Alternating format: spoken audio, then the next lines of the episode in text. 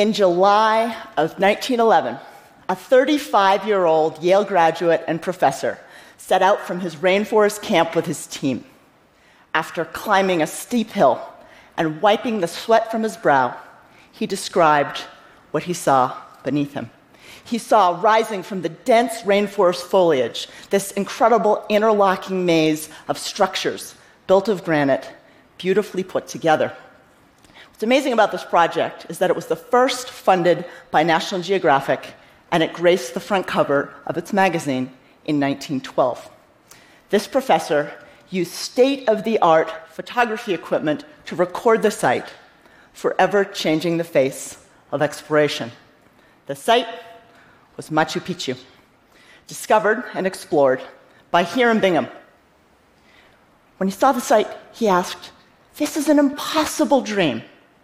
What could it be? So, today, 100 years later, I invite you all on an incredible journey with me, a 37 year old Yale graduate and professor. we will do nothing less than use state of the art technology to map an entire country. This is a dream started by Hiram Bingham, but we are expanding it to the world, making archaeological exploration more open, inclusive, and at a scale simply not previously possible. This is why I am so excited to share with you all today that we will begin the 2016 TED Prize platform in Latin America, more specifically, Peru. Thank you.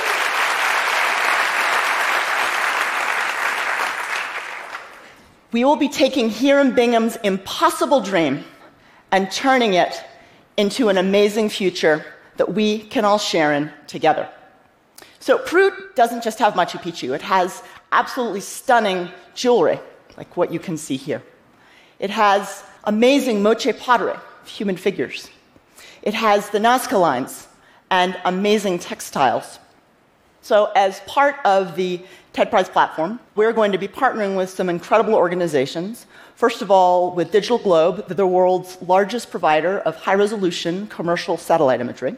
Um, they're going to be helping us build out this amazing crowdsourcing platform they have. Maybe some of you used it with the MH370 uh, crash and search for the airplane. Of course, they'll also be providing us with the satellite imagery. National Geographic will be helping us with education and, of course, exploration.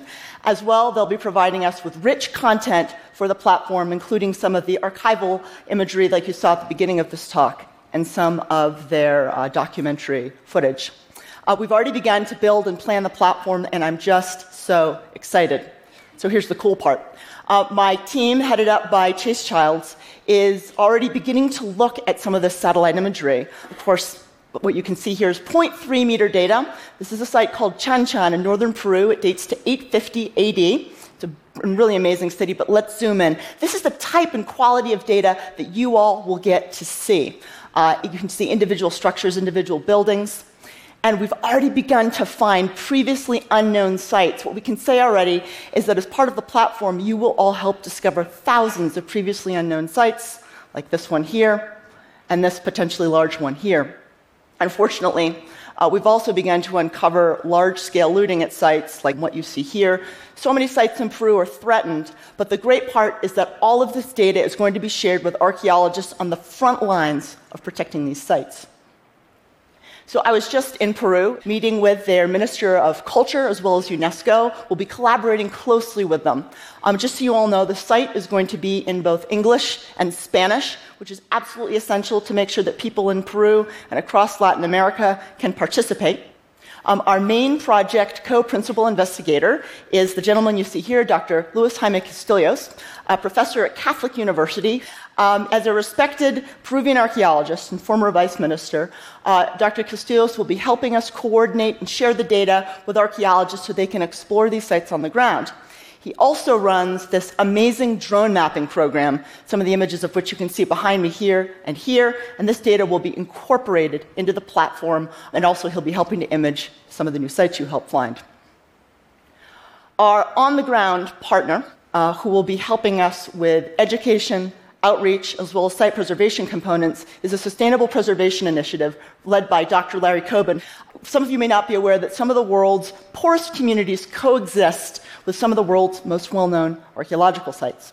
What SPI does is it helps to empower these communities, in particular women, with new economic approaches and business training. So it helps to teach them to create beautiful handicrafts, which are then sold on to tourists.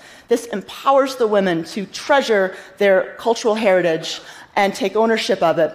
I had the opportunity to spend some time with 24 of these women at a well known archaeological site called Pachacamac, just outside Lima.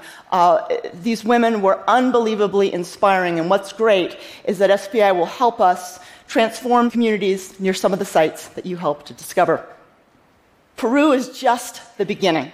We're going to be expanding this platform to the world, but already I've gotten thousands of emails from people all across the world, professors, educators, students, and other archaeologists who are so excited to help participate. In fact, they're already suggesting uh, amazing places for us to help discover, including Atlantis.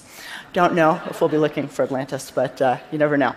Um, so I'm just so excited to launch this platform. It's going to be launched formally by the end of the year. And I have to say, if what my team has already discovered in the past few weeks are any indication, what the world discovers is just going to be beyond imagination. Make sure to hold on to your alpacas. Thank you very much. Thank you.